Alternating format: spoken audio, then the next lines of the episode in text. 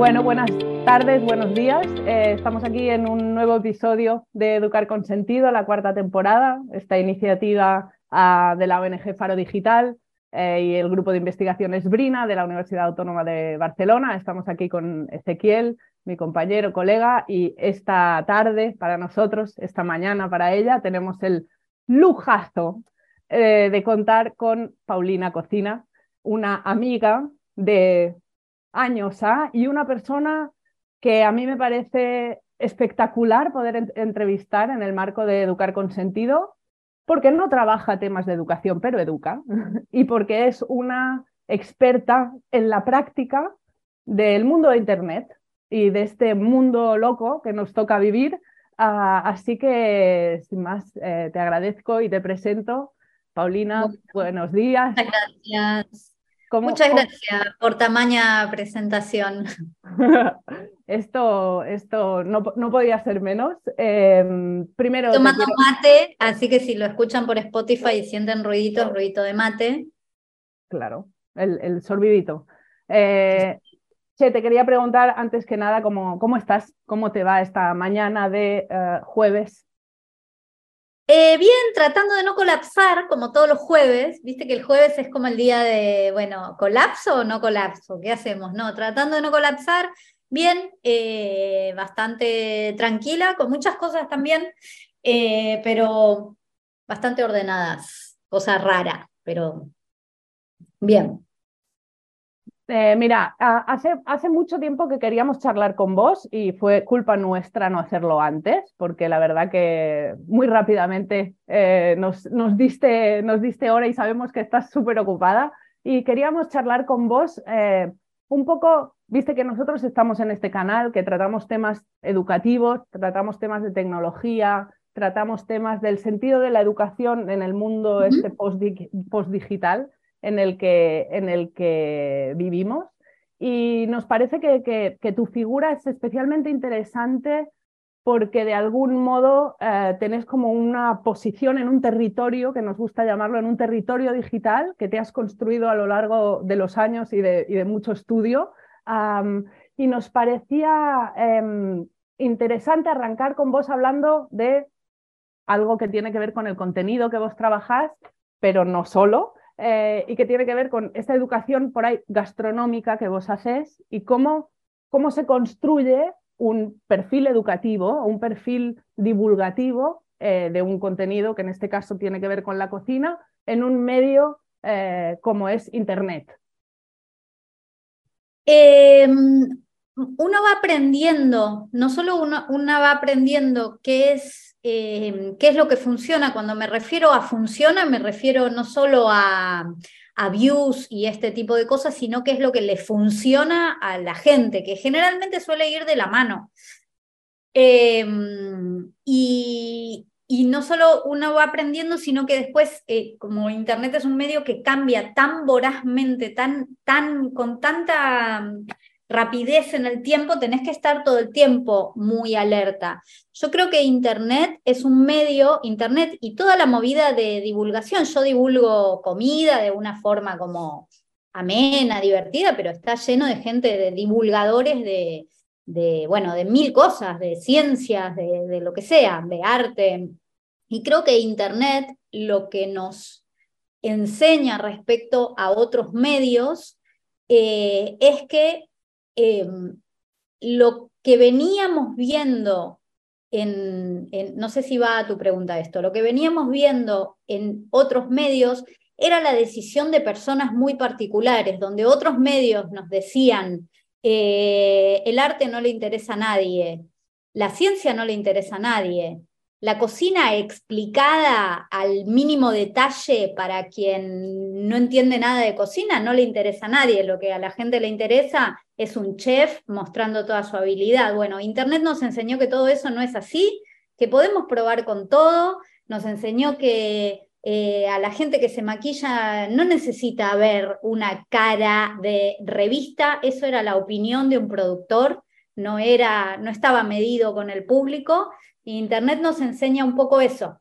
Eh, a mi público les puedo contar que le gusta la explicación muy exhaustiva, eh, muy eh, ¿cómo se dice? Muy poco pretenciosa, muy poco presuponer que el otro va a saber tal cosa. Yo, por más que hace muchos años que hago esto, intento todo el tiempo no suponer que quien tengo enfrente sabe, porque por ahí no sabe, por ahí está empezando a cocinar, entonces explico como de forma muy detallada y eso en general, por lo menos en mi público, creo que hay públicos para otras cosas también, se agradece, me, lo agradecen un montón, como, ah, bueno, menos mal que me explicaste, no sé, lo que era blanquear la verdura, porque no tenía idea de lo que era blanquear. Y entonces, donde quizás otra persona dice, blanqueas la verdura, yo digo, bueno, tenés que hervir el agua, la pones un minutito, la sacas enseguida, la pasás por hielo, y, toda la explicación que quizás en otra plataforma se da por sentada. Pero eso se va construyendo, no me lo invento yo, lo voy construyendo junto con la audiencia y voy viendo a través del de, tiempo y de leer a la audiencia una, una posibilidad que no tiene ningún medio. O sea, vos sacás mañana una película, un programa de tele, eh, solo Internet tiene la posibilidad de leer al instante qué es lo que le pasa a la audiencia con lo que vos das.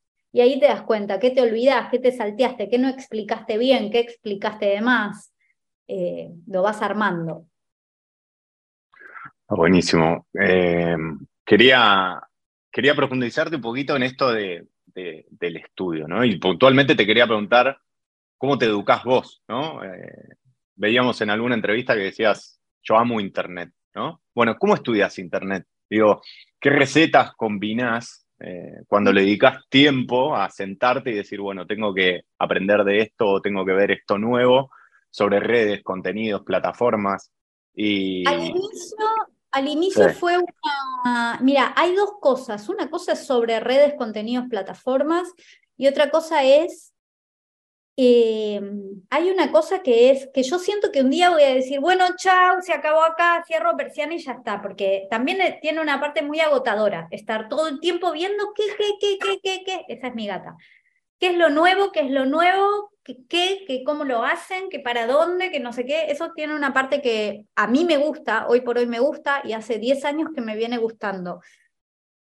Fue al inicio un em, esfuerzo eh, porque nosotros no, no crecimos con esto, nosotros, nosotros no, creo que todas las generaciones, creo que no es solamente algo generacional, uno no puede estar todo el tiempo aprendiendo vorazmente qué, qué es lo nuevo, como si no paras nunca en un punto. Eh, pero yo me di cuenta que parte de que te vaya bien en Internet tiene que ver con eso. Y tiene que ver eh, con entender un código y que ese código, cuando yo empecé, hoy no, pero cuando yo empecé era un código de una generación eh, más, de gente más chica que la mía. Entonces yo hacía la mía, hacía la mía y tenía un discurso que lo tiene mucha gente. No, no, yo hago, pero no, no, no, no miro mucho. Y en un momento dije, ¿cómo voy a decir no miro mucho? Puse el culo en la silla, me puse a ver a Germán Garmendia todo el tiempo, como pa, pa, pa. Era, era lo que triunfaba en ese momento. Y entonces empecé a ver, empecé a ver, empecé a... Y ahora ya tengo un ejercicio. Ahora creo que es un poco como de humildad, ¿viste? Como de decir, eh, bueno, a ver qué hay acá atrás. A esto le está yendo bien. Y por ahí hay cosas que quizás no me gustan, pero las miro igual. Y también tengo un... Eh, una, para bien y para mal, una visión muy analítica de mi propio consumo. Yo soy una gran consumidora de Internet, problemática, o sea, tengo un consumo problemático claramente, eh, tipo, me lavo los dientes y paso TikToks con el otro dedo. Em, y tengo una, una visión muy analítica de mi propio consumo. Cuando me quedo mirando un coso, enseguida mi cabeza dice, ¿por qué te quedaste? ¿Por qué te quedaste? ¿Qué fue? ¿Fue el color? ¿Fueron las letras? ¿Fue tipo...? Como que todo el tiempo estoy tratando de sacar esa ficha de qué, cuál fue el factor que a mí me hizo que me guste algo, que le dé like, eh, que si, si doy un like, estoy todo el tiempo pensando en qué momento del video lo di, lo di porque me lo pidieron o lo di por en qué momento hice ese like, como tengo un, un consumo, mientras consumo voy analizando, una loquita. Claro, consumís y te preguntás todo el tiempo. Es todo el tiempo, no puedo, no puedo evitar hacerlo. Es lo que es como pedirle a un mecánico de coches que ande en un coche y no piense en la mecánica. Yo qué sé, es mi trabajo.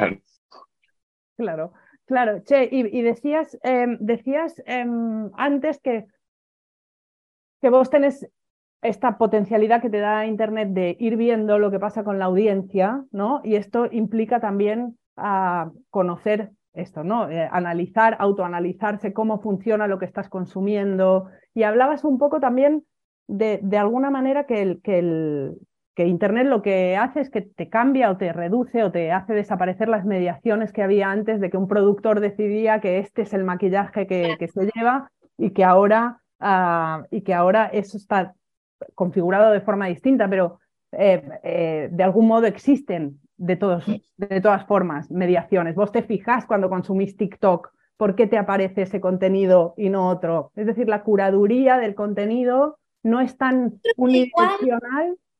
No es, eh, no, no es nada unidireccional, para nada.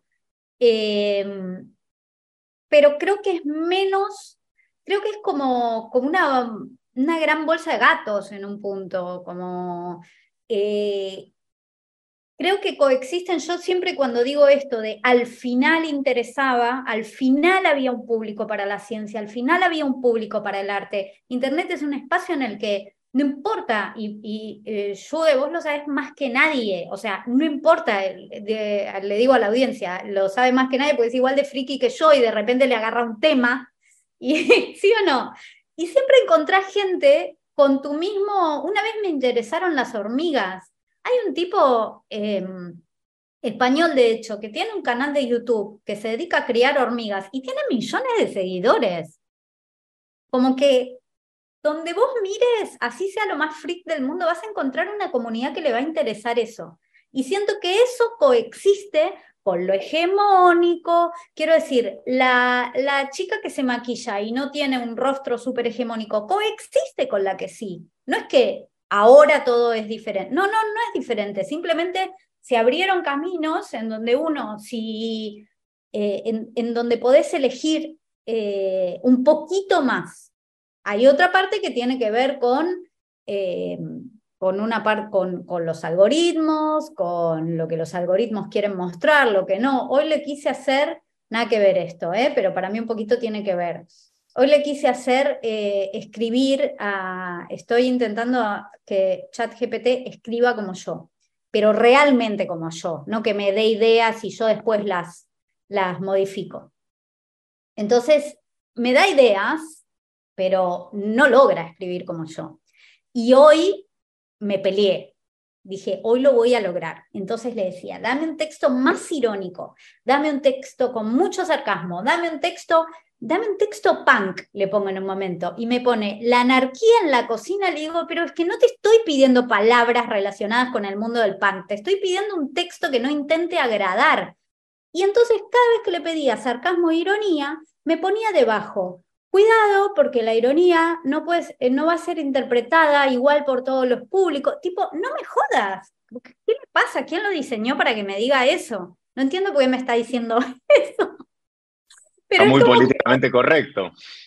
Es como, ¿quién sos, máquina? O sea, ¿por qué me venís a decir a mí, dale, hace el texto como te lo pido, por favor? Y no lo he logrado. No logro que escriba lo que quiero que escriba. No logro que haga un chiste que me guste. Me hace unos chistes boludos. Por ahí está bueno que no escriba como vos. Eh, sí, en un punto dije, ah. Claro, claro. Eh, escucha, Caro, y mm, en, en, esto que, te planteaba, Judith, de, de, bueno, de que el medio es el mensaje, digamos, ¿no? Y, con esta intención de no, no conversar con vos sobre el contenido, sino sobre eh, la plataforma o el medio en sí, mm, queríamos preguntarte cómo te planteas vos la apertura de, nuevos públicos con tu propio contenido, que, a su vez puede ser también tener estrategias de apertura o a, nuevos públicos de otros contenidos, ¿no? En, esto de que el, medio eh, se, digamos, se, va abriendo y te va abriendo no solamente nuevos públicos, sino también nuevas comunidades. ¿Y cómo, cómo transitas vos esa, esa lógica desde, desde lo mediático? Eh, muy concienzudamente, cuando yo me abro, mi público tiene 10 años menos que yo y, menos también, cada vez menos, lo cual me pone contenta y lo hago muy a conciencia aparte, eh, es el público que yo quiero tener, es el público con el que yo me siento cómoda hablando. Em, y siempre, miren, me pasa, lo hago muy a conciencia en el sentido, hace poco hice una cuenta eh, y me di cuenta que si yo no me muevo, no puedo incorporar más público, porque ya hay una, me siguen un 80% personas argentinas, un 80% mujeres, como que medio que las mujeres argentinas, agarré la pirámide poblacional y dije, bueno, a ver, el 50% está entre tal y tal edad, 80% son argentinas y 80% agarré los 10, 12 millones de seguidores que tengo y digo, ah, bueno, ya está, llego a todas las mujeres argentinas entre tal y tal edad. Un dato precioso para pasarle una marca, pero si quiero crecer tengo que moverme para otro lado. Em, y entonces empezamos a pensar estrategias eh, que, que, nos hagan movernos, que nos hagan incorporar eh, hombres, que nos hagan incorporar personas de otros lugares. Eh, y no es tan fácil, es bastante difícil porque mm, el tema de los hombres en la cocina hay un factor tipo así como muy clarísimo, incluso yo le pregunto todo el tiempo a, amigos varones que tienen cuentas de, cocina, ¿qué porcentaje de hombres tienen? Entonces, Locos tiene un 80% de hombres, de hombres, pero porque Locos hace asado. Ahora, varones que no cocinan asado tienen más hombres que yo, pero no tanto. Yo tengo un 20, 30% de hombres, ellos tienen un 40. Y eso es porque las que se encargan de la comida eh, diaria de la casa son mujeres y no tiene otra explicación, es por eso. Entonces, eh, que vengan hombres está, se puede, pero está un poco más limitado. Aparte, imagínate, no, no se trata de que me ponga a hacer asado, porque un hombre no va a querer que yo le explique cómo hacer asado. Eh, entonces, eh, por un lado está eso, por otro lado, eh, el tema de otros lugares es súper difícil porque nosotros hablamos de forma muy argentina, entonces, claro, para un mexicano es mucho más cómodo escuchar a un colombiano, a, un venezolano, a alguien que habla de tú, que el voz, el voz es un claro, esto lo sé hace muchos años, es un clarísimo, es una clarísima barrera para, para habla hispana cuando vos seas. Eh, conclusión, voy a hacer un programa con niños, porque aparte todo esto tiene que combinarse con lo que yo quiero hacer. Digo, yo todo esto lo, lo pongo de forma muy analítica, pero no, a la hora de elegir no soy analítica. Yo sé que si no me gusta, no tengo ganas de hacerlo, o sea, no me importa. Si a mí me dicen, ponete un sombrero verde que van a venir más hombres, no lo voy a hacer, no me gusta, no me interesa, o cocinar con más grasa, o cocinar con queso cheddar y hamburguesa, chupa un huevo, no lo voy a hacer. Eh, entonces yo hago todo este análisis simplemente para decidir informada. Muchas veces decido cosas que quiero hacer, y que sé que no me van a traer un resultado gigante. No me importa, pero, pero lo sé de antemano, ¿viste? Como que no me ilusiono con algo que no... Eh, y entonces ahora tengo ganas de hacer algo eh, con niños, me divierte, es una cuestión que me divierte, tengo ganas de hacer algo con niños que cocinan, no niños en el lugar de, ay, qué divertido, juega la comida con carita y todas esas boludeces, tengo ganas de hay muchos niños que cocinan, mis hijos cocinan, cocinan bien, y entonces tengo ganas de invitar a esos niños. Es como eh, mi proyecto del año. Buenísimo. Buenísimo. Em, y, mm, vos siempre, la verdad que eh, lo hiciste con todo en esta vida, hiciste dentro de la, en la medida de lo, que, de lo que podías, lo que te apetecía hacer. Y, ¿no? Y, eso lo haces también en tu, en tu canal y en tus canales.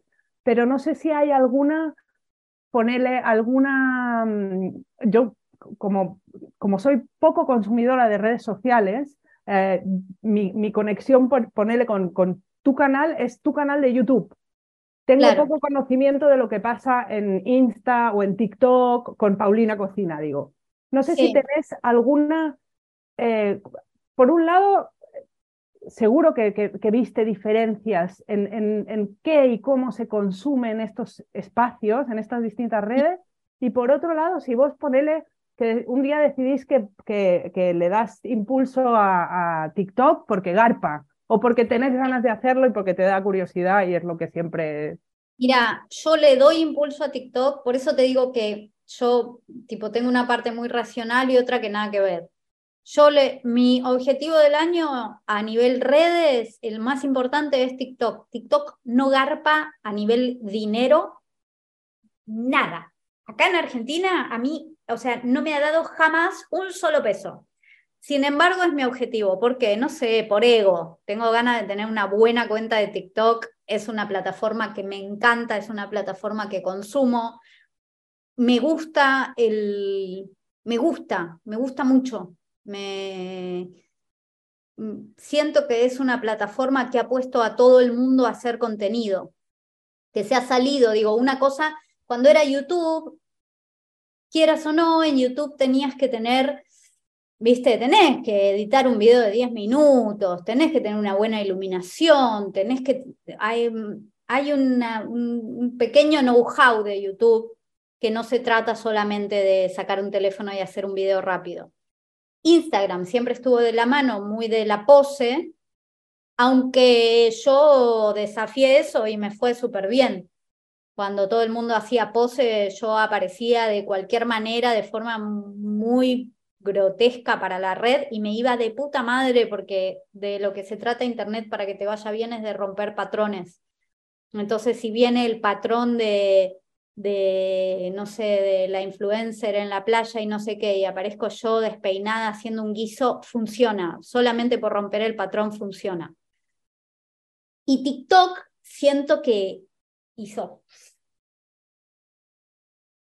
Claro, cuando no haces contenido ves un TikTok, pero cuando haces contenido y ves a una familia haciendo una coreografía, yo sé lo que es eso, yo sé que la ensayaron, yo sé que se pusieron, o a, no sé, los bomberos, viste, a veces los chicos, acá hay una cuenta de unos chicos del camión de basura divertidísima que hacen coreografías y no sé qué, no es una boludez hacer coreografía. Ayúdenos, paramos nosotros tres a hacer una coreografía y por lo menos estamos media hora ensayando. Y después que te salga y que te salga justo con la música y grabar el video, me parece hermoso. Siento que puso a todo el mundo a hacer, hacer un poquitito de teatro, un poquitito de danza, repetir un texto pequeñito, estudiárselo. No no es espontáneo, es Em, es un ejercicio que me parece precioso, me parece una red muy bonita, más allá de su algoritmo maquiavélico, em, que lo es. eso te quería preguntar. Ah, eso. Y perdón, este, antes del algoritmo, porque hay una cosa ahí que dijo Caro que, que me parece que, que está buenísima. Em, que tiene que ver con, con, el, con el, respetar el trabajo que lleva a hacer las cosas. Eh, nosotros que trabajamos mucho en educación, mucho con chicos, con jóvenes, y hay muchísimo el discurso de que, como de que, de que les da todo igual, que no se esfuerzan por nada, que, que y, y, vos ves lo que se hace en, en, redes sociales o lo que hacen en donde hagan las cosas, sin nada que ver. Eh, lo que pasa es que hay una sino que es un discurso, mira, ese discurso viene desde antes, ese discurso viene con los youtubers. Nunca entendí, siento que es un discurso vetusto de, perdón, pero como de viejos chotos, no, no en el sentido de viejo, sino esta cosa como de viejo choto, de, ay, lo nuevo es una porquería. Y yo me acuerdo que siempre, durante mucho tiempo, yo fui como la adulta en la mesa que convence a los papás que los hijos pueden hacer YouTube. Eh, de verdad, ¿eh? Porque, los, porque no sé de dónde viene ese discurso, pero la gente tiene mucho prejuicio. Y yo siempre digo, che, ¿vos qué hacías a los 13 años? Porque este pibito a los 13, 14 años está escribiendo un guion, está iluminando, está editando un video. ¿Qué le ves de malo? O sea, no lo puedo entender Después está todo el resto del tema de la exposición y lo que quieras. Pero me parece tan horrible decirle a un chico que eso, que lleva un montón de laburo, es una idiotez. Eh, y no entiendo bien de dónde sale, porque el discurso ese hoy le sirve a otro, hoy le, o ni siquiera hoy, hace unos años le empezó a servir, digo, hay una cosa muy clara, es un discurso desde la desde los medios tradicionales y hay una cosa muy clara que es que había una torta y hoy hay una porción que nos la estamos comiendo nosotros. Es así de claro. Y eso, claro, nosotros somos muchos, muchos, muchos, muchos, muchos. Y ellos eran cuatro. Entonces, claro, se, se, rayaron con eso y tienen un discurso muy feo con, con nosotros. Y durante muchos años fuimos... Eh, como nos faltaron el respeto mucho, pero mucho, ¿eh? O sea, toda la gente que conozco de mi generación de creadores no va a la tele y no va porque todos fuimos y a todos nos trataron muy mal. Eh, en cámara, quiero decir, muy, ¿y vos quién sos? Solamente a, los, que, a los creadores se, se han permitido preguntarle vos quién sos a cámara. O sea, ¿cómo le vas a preguntar a alguien vos quién sos?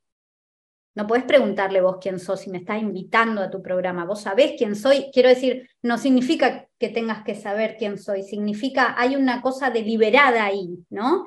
Si vos invitás a, o vas a la, a la puerta de una premier y pasa el, no sé, un actor de reparto que no conoces, y bueno, boludo, le preguntás a tu colega, che, boludo, ¿este quién es?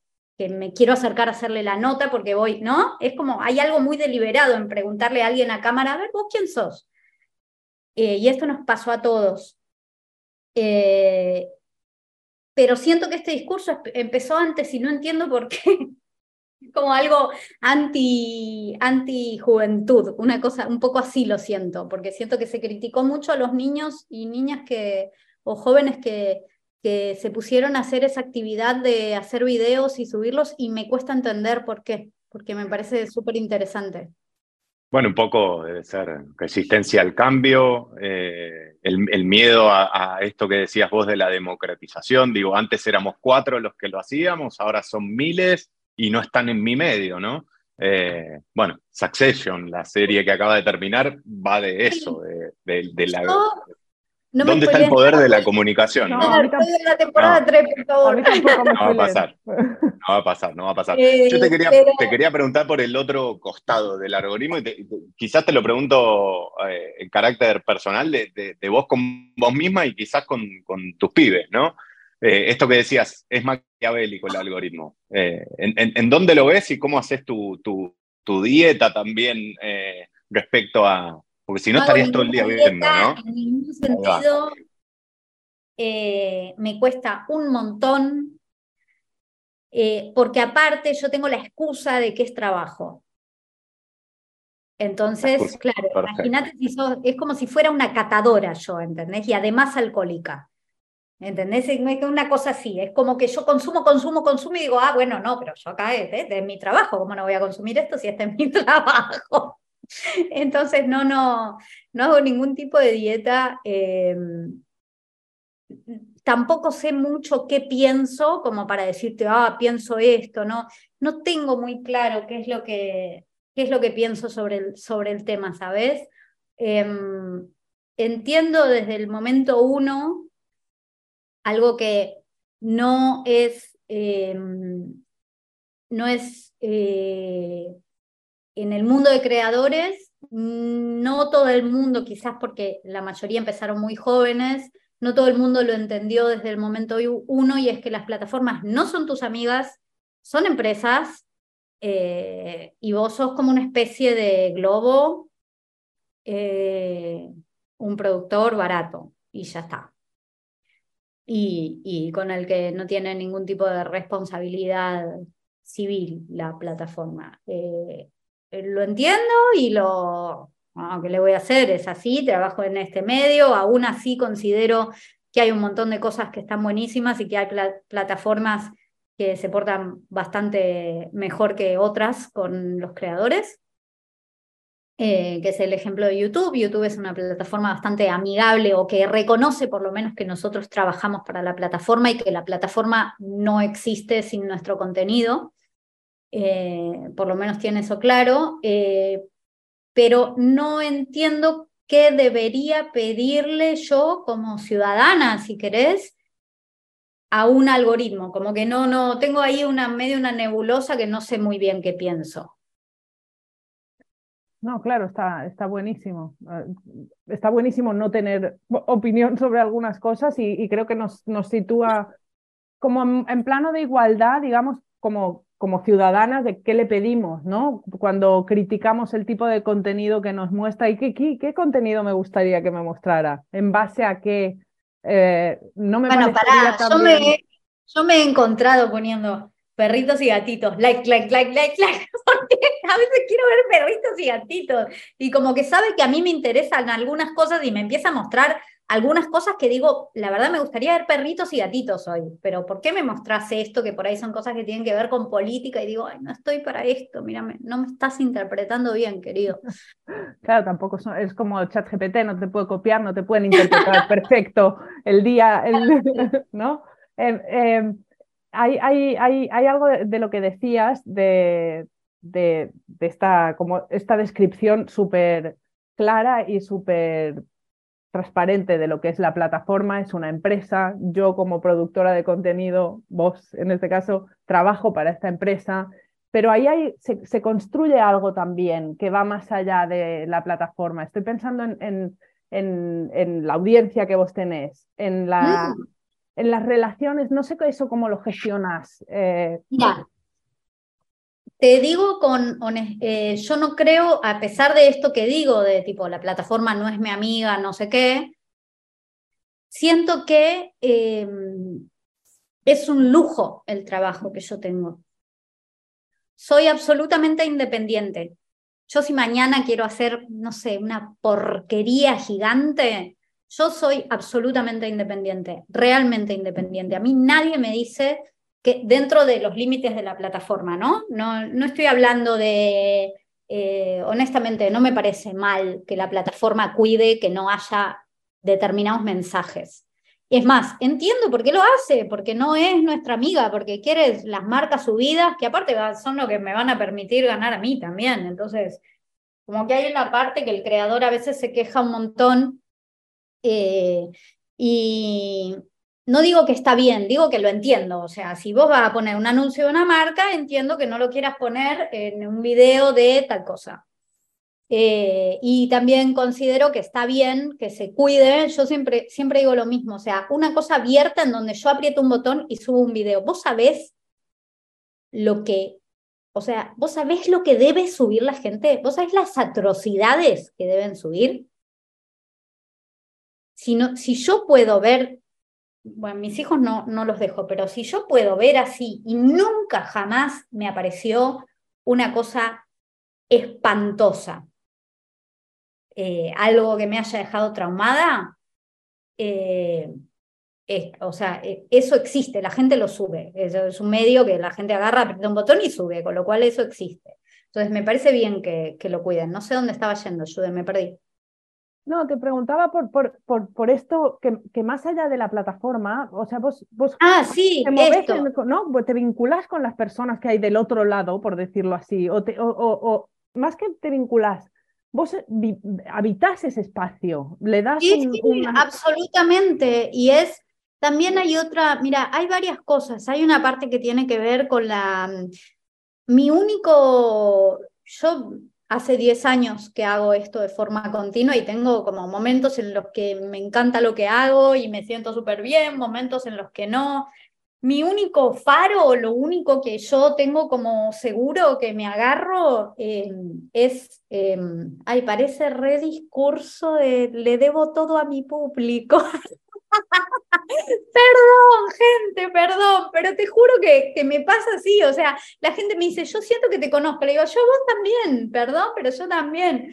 Em, es como, es, eh, es, algo muy lindo, eh, de verdad que es algo, es, es algo súper lindo. Hacer algo y que el otro lo mire y la conversación y el, el ida y vuelta eh, con las personas es re lindo y en cocina es re lindo.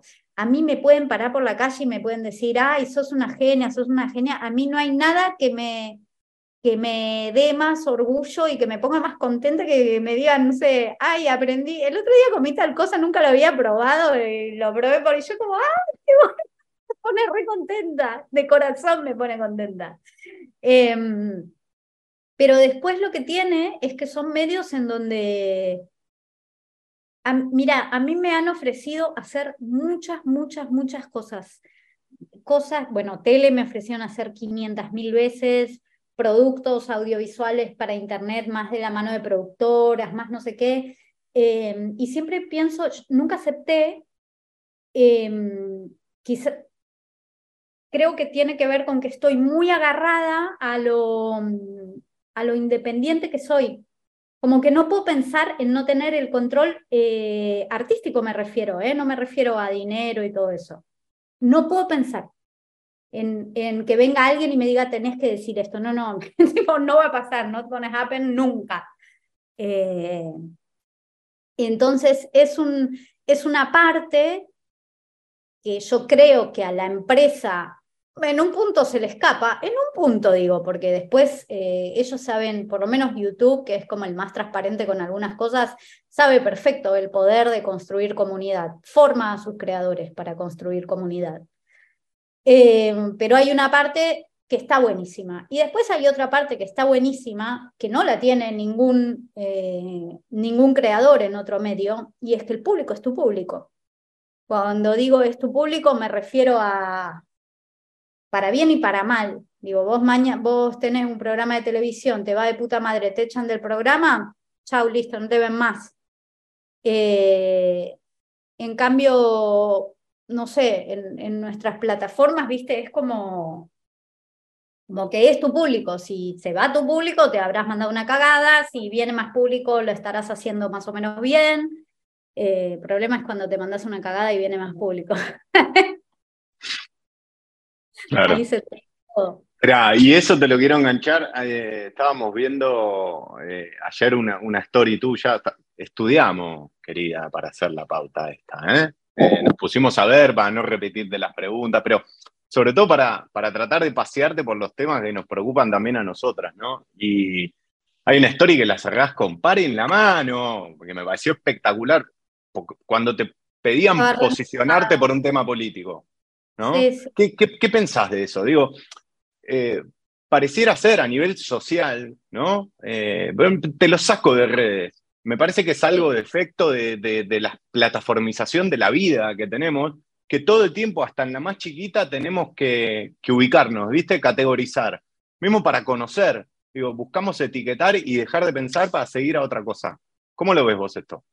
Mira, hay algo, para mí esto es algo que no tiene que ver con redes sociales. ¿eh? Es más, si me preguntás, tiene que ver con una eh, radicalización del periodismo tradicional para mí, con esta cosa de este, viste, hay una frase que se usa mucho, por lo menos en Argentina, de fulanito es todo lo que está bien, menganito es todo lo que está mal, o sos todo lo que está bien o sos todo lo que está mal. Ahora, ese todo varía según la persona.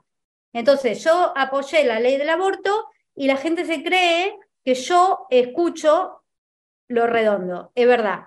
Pero, no, pero, ¿me entendés? O sea, hay algo, vos mostrás esto eh, y con esto la gente construye todo esto.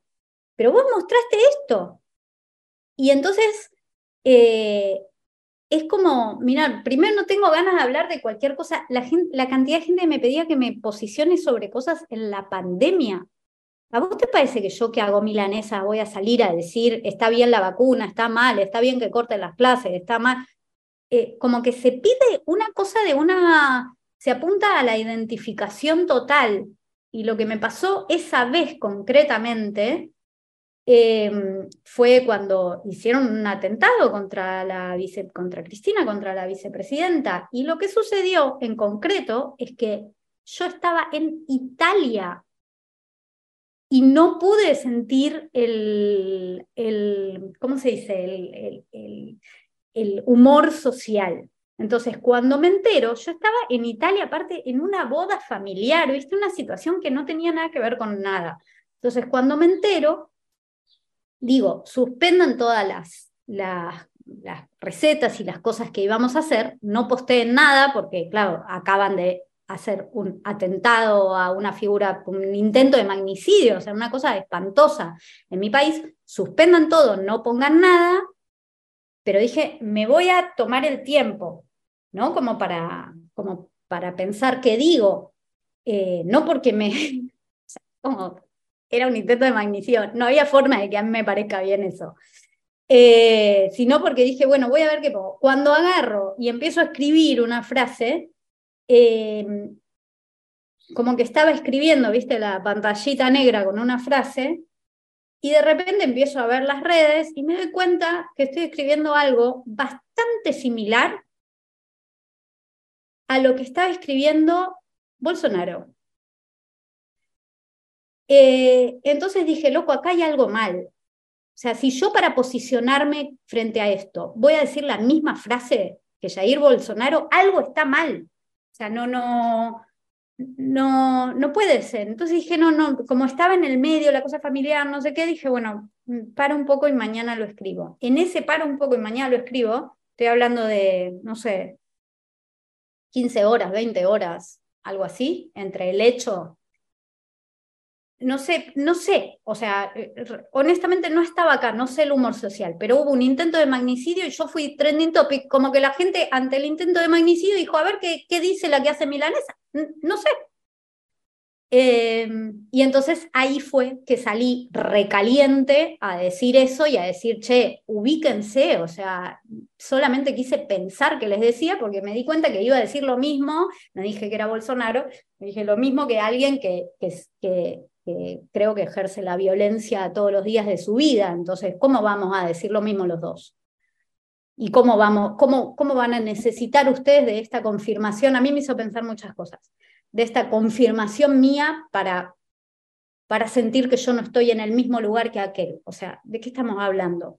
¿Por qué? ¿Por qué? ¿Por qué quedamos los dos bien parados? Si vos sabés que el otro arenga violencia todos los días y yo no, y el otro es presidente y yo hago milanesas. Entonces, eh, como que quise pensar eso y bueno, me salió mal. ¿Sabes qué haría la próxima? Te pongo la misma frase de Bolsonaro y te vas a la puta que te parió. Eso haría. Es, es muy heavy, es muy heavy porque, eh, porque es lo que vos decís. Al final, eh, una, una, una, es hacer el contenido que hace y a vos te va de puta madre con lo que haces pero es lo que vos decís, yo hago milanesas, no soy una representante política, te posicionas o no en lo que te tampoco, Y también me posiciono, yo tengo dos temas con los, que, con los que me posiciono abiertamente. El resto, mm, a ver, no es que no me posiciono, me posiciono. Pero, eh, pero por eso, pero digo. Quiero decir, no, no, yo no tengo un sitio, yo no hago milanesa. Eh, digo, no, no, para mí la casina es para cualquier persona, aposta creo eso. Em, entonces, como que yo siento que igual, de alguna manera, hay un, un, botoncito que habré tocado yo o no sé qué pasó, que siento que mm, la gente o que alguna gente se identificó conmigo. ¿Viste cuando, cuando vos eh, tenés a alguien que te gusta como piensa y ya sabes que vas a pensar como esa persona? A mí no me pasa con gente de, los medios, a mí me pasa con mis amigos. Yo concretamente le pregunto a la negra qué opina, porque yo sé que voy a pensar como ella, entonces, ¿para qué me voy a gastar en, en, llegar a conclusiones si voy a pensar lo mismo que esta amiga mía? Entonces directamente la llamo y le digo, ¿qué opinamos sobre tal tema? Y ella me dice qué es lo que yo tengo que opinar y yo opino, bueno, yo siento que alguna gente hizo lo mismo conmigo y yo que opino como la negra, están todos opinando como la negra. Eh, no. Ojalá, eh, ojalá. Ojalá, ojalá opinaran todo como ella. Pero, ¿entendés? Entonces, claro, em, como eh, siento que pasó algo así, que yo sin querer oprimí un botón en el que dije, che, por ahí opinás lo mismo que yo y necesitas pero mucha gente, sobre todo, lo que pasa es que esto lo vi yo porque fue interno y el, lo otro lo vio todo el mundo, sobre todo durante la pandemia. Durante la pandemia era, ¿qué opinás de que ahora va a haber clases? Me mandaban todo el tiempo mensajes. Pero tiene que ver con, algo que dijiste cosas que me parece que son fundamentales que no pudiste hacer y porque no te permiten hacer, pero no a vos, sino en general no se nos permite tomarnos tiempo para pensar las cosas antes que ah, decirlas. no se nos permite reírnos de las cosas y yo que te conozco y sé que te encanta cagarte de la risa de las cosas. Es igual no me hubiera cagado de risa de eso, igual, ¿eh? Claro, pero no, obvio, no, de eso no, pero en general, ¿no? Cuando le pedís al chat GPT que te escriba un texto irónico, es como, ay, mira que puede ir sensibilidades, el humor. Eh, es como una mezcla entre puritanismo y frivolidad al mismo tiempo, todo. Eh, igual para mí ahí lo que pasa es que hay que tener unos ovarios grandes como una casa para esto. Yo los estoy construyendo de a poco. Eh, los tuve, los perdí y ahora los estoy construyendo de nuevo. Em, el que logra no ser literal y se cagan todo es el que gana. ¿Entendés? Es, es una. Es, una es una, un territorio a conquistar. ¿Entendés? Yo, en un momento, por todas estas cosas, claro, yo soy tremendamente irónica, sarcástica, soy así, soy eso, no, no, no puedo ser otra cosa. Y eso en muchas cosas se me nota. En un momento empecé a, empecé a perderlo y empecé a no ser yo y empecé a hacer un contenido aburridísimo. Y en un momento dije, mira, a mí no me van a ganar. Si algo que yo digo con ironía lo interpretas para otro lado, ay, mi amor, no sé, problema tuyo, no, no, no puede ser, ¿viste? Es como, eh, no sé, es como tachar a Chaplin de incorrecto por el gran dictador. Es como, bueno, paren un poco. No, no, existen las interpretaciones, existe el... Y yo siento que el 80-90% de la gente lo entiende bien. La gente no es tarada, pero hay cinco tarados que... Eh, eh, entonces, siento, siento que, uno se puede quedar con el que lo entiende bien y el que no, mira, qué pena, me das pena, la verdad, si no sabes interpretar un chiste irónico o si necesitas todo el tiempo la superliteralidad eh, para, o sea, lo siento, es, una pérdida para vos, no para mí, yo voy a seguir de la mano del humor absurdo y ese tipo de cosas que, que me hacen muy feliz. Bien. Claro, te hacemos la última y ya te largamos, pero y, ¿eh? sobre este tema, em, para, para, profundizar un poco en el tema de la cancelación, porque nosotros lo trabajamos mucho en clase y, y desde el otro costado, eh, nos cuesta, digamos, en, posturas progresistas, salir de ese puritanismo, ¿no? De, esa... Y, hizo algo, tiene un tuit de hace 20 años, ¡pum!, cancelado y, ya está, y no se puede escuchar la música de Michael Jackson, no se puede ver las películas de Woody Allen, y así. ¿Cómo, cómo, cómo reflexionás sobre este fenómeno masivo, digamos, ¿no? De cancelar. fue mi tema mental del año pasado, o sea, lo... Llegamos tarde tenía conclusiones, no, no mental, mental. No, no, no dije. Un día hice unas historias sobre la obra y el artista. Mira, yo creo que la cancelación es la incapacidad. Para mí, fuera de joda, Michael Jackson fue un punto de inflexión. Eh, para mí la cancelación es la incapacidad de entender que el ser humano es complejo y que un hijo de puta puede componer una genialidad como Billie Jean. Es eso. Una vez que entendí eso, ¿sabes cómo te hago el moonwalk? Mi, mi relación, nuestra relación con las obras es con la obra, no es con el artista. No estoy diciendo que al artista hay que perdonar. Justo da la casualidad que estoy hablando de un tipo que está muerto. Diferente es ir a pagarle una entrada, eso eh, es diferente. Pero sí creo que la relación siempre es con la obra, incluso cuando te crees que el artista es genial. Y siento que en este momento histórico, eh, o sea, creo que la cancelación tiene que ver con esto que me pasó a mí, eh, de, con esta cosa de intentar la identificación total. Como a vos te gusta tanto la obra, vos necesitas que el artista sea lo que vos crees que es. Y a vos lo que te gusta es la obra, vos no sabés quién es esa persona, realmente no sabés.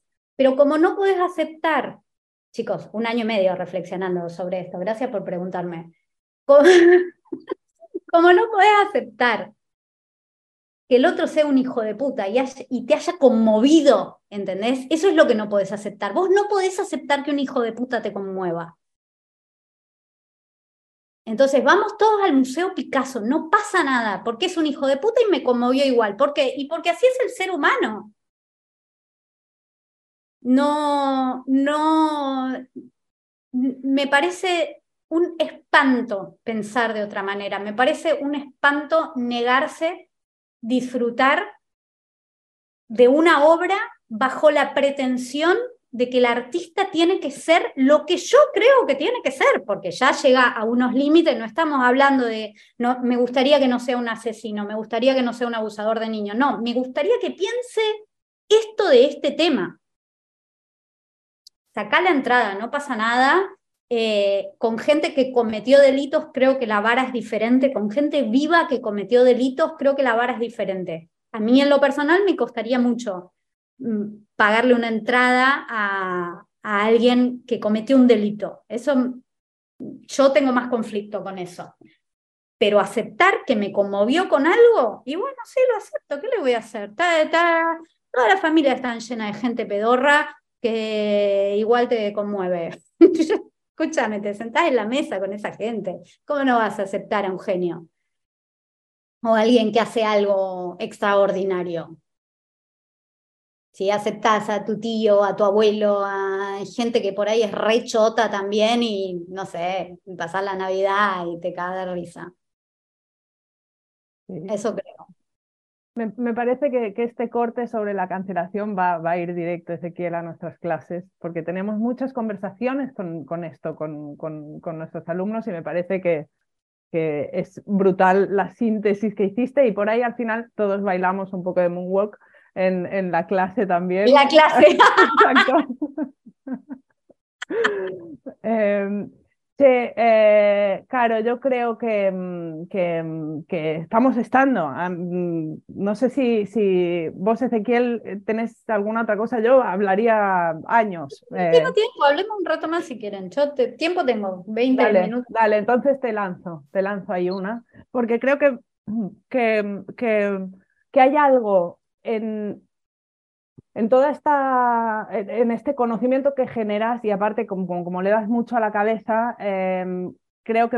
Una cosita más, una cosita más que, quiero decir sobre el tema de la cancelación. La cancelación implica sí o sí por eso digo que la relación es con la obra, pero no, no sacando al artista, ¿eh? no separando al artista de la obra. Para mí la obra es el artista, pero la relación del público siempre con la obra, nunca con el artista. La cancelación siempre implica el amor hacia la obra. Cuando alguien es un hijo de puta y lo que hace no te conmueve, no hay conflicto. Ya está.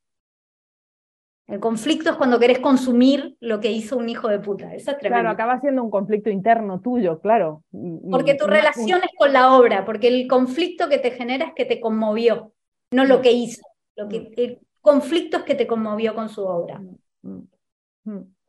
Sí, yo. Eh, hay, un, hay un montón de cosas de las que, de las que estuviste hablando que, que, que yo las pienso como en, en en, la relación que nosotros establecemos con, con nuestras alumnas o, cuando hablamos con profes y nos cuentan todo lo que hemos hablado de que no podemos parar, no podemos desconectarnos, estamos constantemente eh, esperando que nos lleguen mensajes, cuando no nos llegan sufrimos porque no nos llegan, cuando nos llegan demasiados sufrimos porque nos llegan demasiados. Y hay algo eh, que, que, que, creo que, que está bueno por ahí poder hablar, que es ¿cómo, cómo acompañamos de alguna manera, como vos desde tu lugar, eh, nosotros desde el nuestro, cada adulto, ponele, aunque también necesitamos compañía en esto, los adultos, cómo acompañamos o cómo vivimos este proceso eh, de, forma que no, nos, que no nos tensione de esta manera como estabas hablando, ¿no? De forma que no nos lleve como a esta... Eh, a, que vos, a que, se te, a que vos puedas llegar a pensar un mensaje que es el mismo que Bolsonaro y se te critique por no publicarlo, a, que, a que podamos tomarnos este tiempo para pensar, a que no sé si es compatible esto con, con unos modos de vida, unos, unos modos de ganarnos la vida también, eh, que implican una cierta periodicidad que es bastante frecuente en lo que hacemos, sea eh, en tus posteos o en ah. tus eh, publicaciones, sea en, a nosotros también nos exigen publicar cosas, hacer unas clases en unos determinados momentos.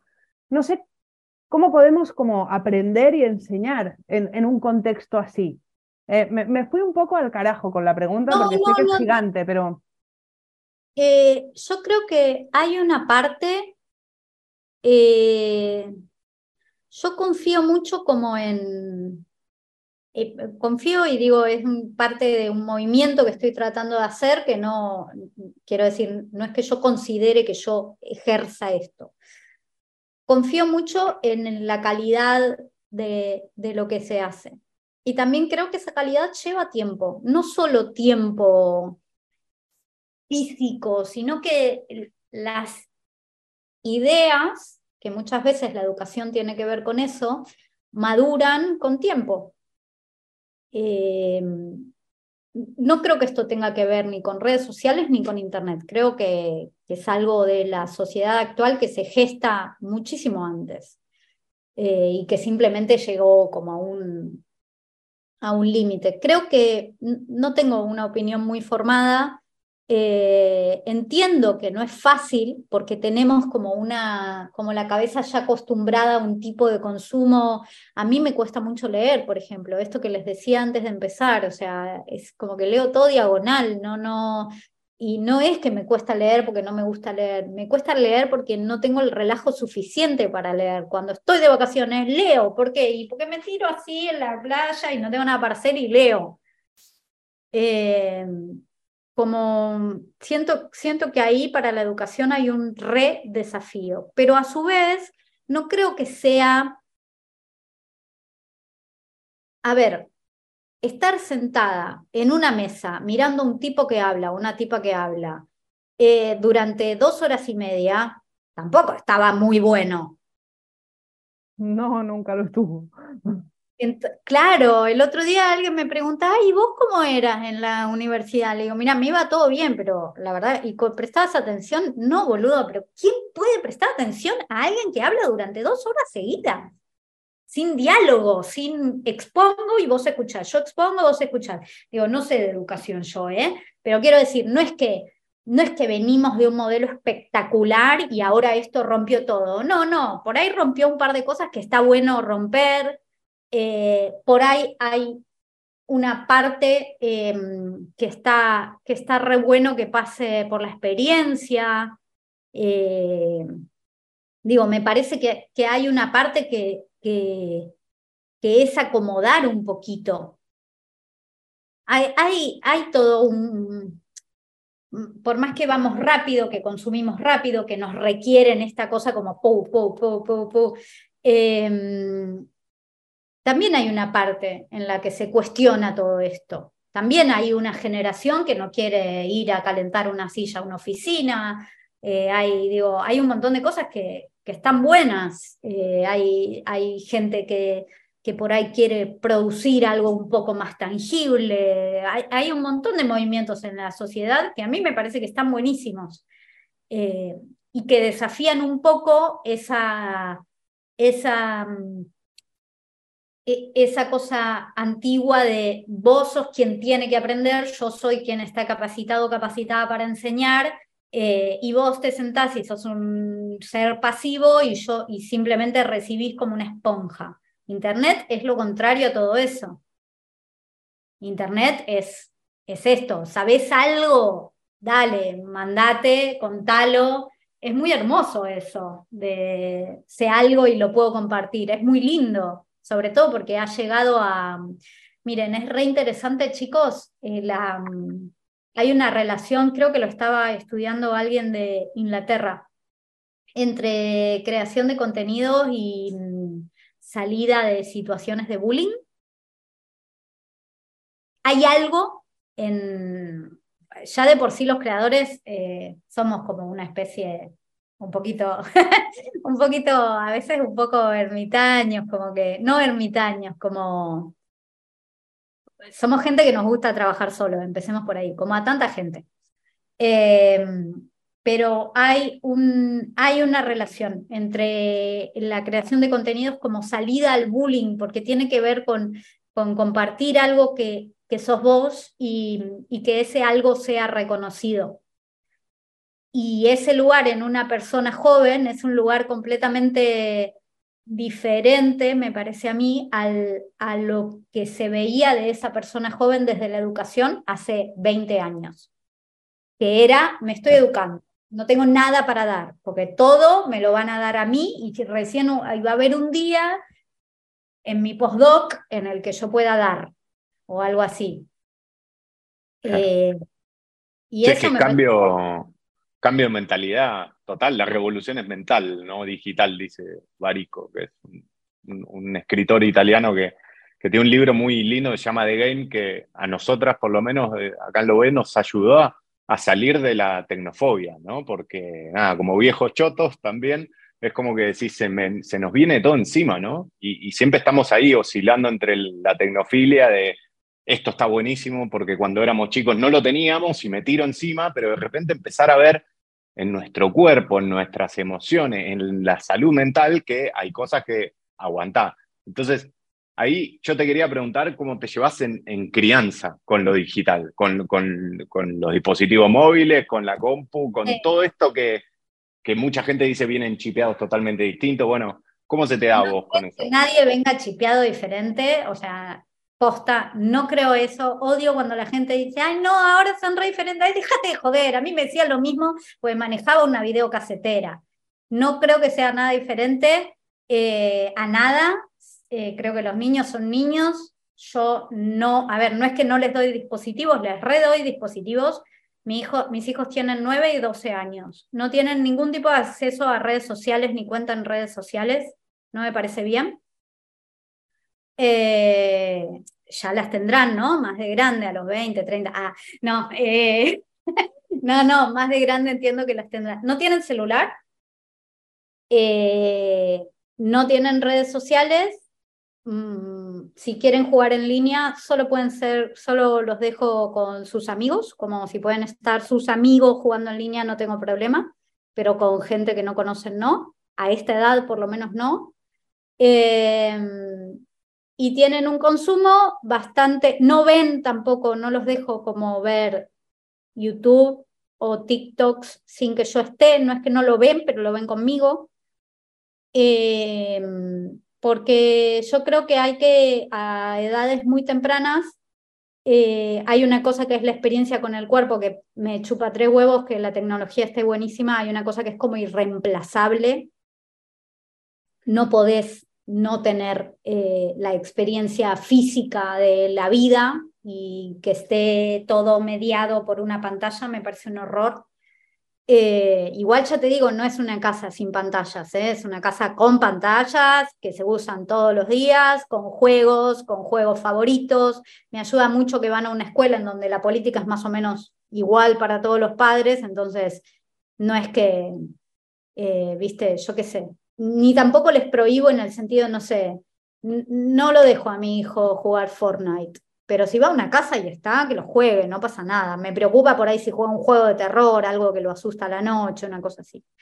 Em, pero lo tengo como bastante controlado en ese sentido. No me, no me parece una tontería, no me parece una tontería que anden leyendo o escuchando cosas que por ahí no son para su edad y lo gracioso es que no llego a esta conclusión con miedo a la tecnología. Llego a esta conclusión porque cuando yo era niña veía películas que no tenía que ver, que, que los niños veían. Yo veía películas de terror, me traumaron la vida.